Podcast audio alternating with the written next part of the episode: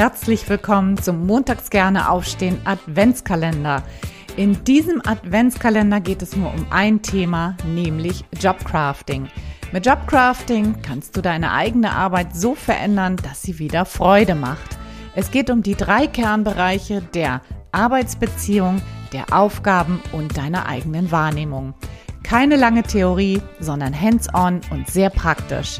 Du erhältst jeden Tag einen Mini-Impuls und eine sofort umsetzbare Aufgabe, damit du montags wieder gerne aufstehst.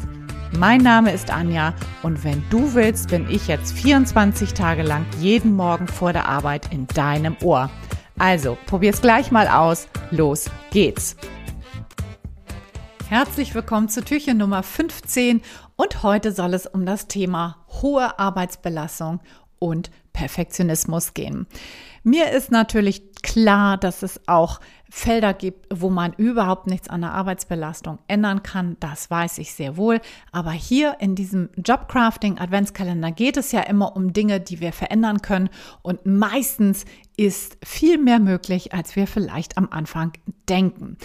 Und deshalb heute meine Frage, hast du insgesamt eine zu hohe Arbeitsbelastung. Dass das auf Dauer gesehen ein echtes Problem ist, das muss ich dir wohl nicht sagen. Das weißt du mit Sicherheit selber.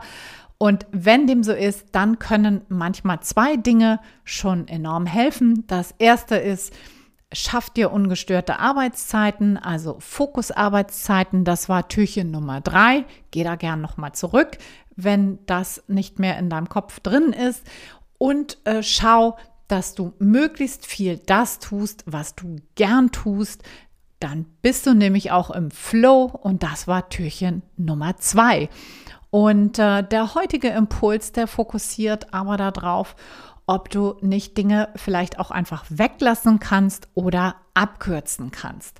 Ja, also wenn du gar nichts abgeben kannst von deinen Aufgaben, dann solltest du unbedingt mal das Thema weglassen oder abkürzen unter die Lupe nehmen. Und dazu kannst du das Protokoll von Türchen Nummer zwei nochmal nehmen, was du da angefertigt hast und dir mal anschauen, welche Aufgaben könntest du eventuell abkürzen oder weglassen. Und ich bin selber immer wieder erstaunt, wie diese einfache Frage bei mir selber auch ganz viel Energie freisetzt.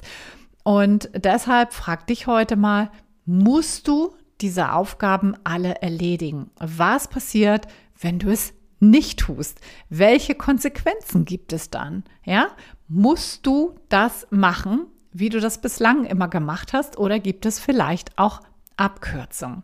Ich gebe dir mal ein Beispiel. Protokollführung. Ja, musst du deine handgeschriebenen Notizen wirklich nochmal abtippen? Oder reicht das vielleicht nicht auch, wenn du ein Fotoprotokoll anfertigst für alle anderen und das dann einfach so verschickst? Ist das nur Perfektionismus, das nochmal abzutippen oder geht es vielleicht auch an, anders? Ist gut nicht an dieser Stelle gut genug oder muss es dann wirklich nochmal die, äh, die abgetippten Notizen sein? Ein anderes Beispiel, was ich hier gerne mitbringen möchte, weil das so krass ist und weil das für viele Menschen echt augenöffnend ist, ist, ähm, ich hatte meine Klientin, die nach längerer Abwesenheit hunderte von E-Mails in ihrem Postfach gehabt hat. Ja? Und das war schlichtweg einfach unmöglich, die alle zu lesen, geschweige denn zu bearbeiten. Und was hat sie gemacht? Einfach auf Delete gedrückt. Und was ist passiert? Nichts. Die Dinge, die wirklich wichtig waren, wurden entweder anders bearbeitet von anderen Mitarbeitenden oder die anderen, die wirklich wichtig waren, die haben sich einfach wieder gemeldet. Ja, dieses Beispiel soll jetzt für dich mal so eine kleine Gedanken-Challenge hier sein. Und äh, ganz besonders natürlich, wenn du zum Thema Perfektionismus neigst und wenn du immer zu viel zu tun hast, frag dich jetzt an dieser Stelle, und das ist die heutige Aufgabe, Musst du das wirklich tun?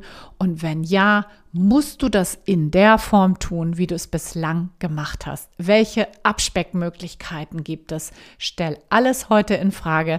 Es gibt heute keine Denkverbote an dieser Stelle. Und los geht's. Bleib mal da dran.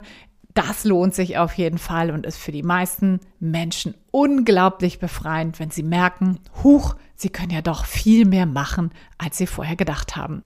Also in diesem Sinne ganz viel Freude dabei. viel Erfolg beim Streichen und Zusammenkürzen deiner Aufgaben. Alles, alles Gute. Bis morgen. Ciao, ciao. Deine Anja.